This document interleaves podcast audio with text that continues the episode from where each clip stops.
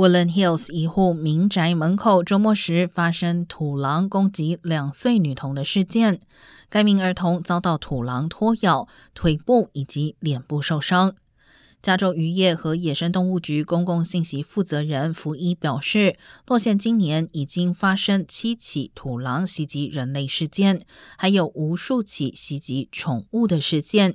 建议居民不要喂食土狼或兔子等潜在的土狼猎物，同时要确保宠物食品安全和建造至少八英尺高的防土狼围栏。更多防土狼的方法可以参考网站 keepmewild.org。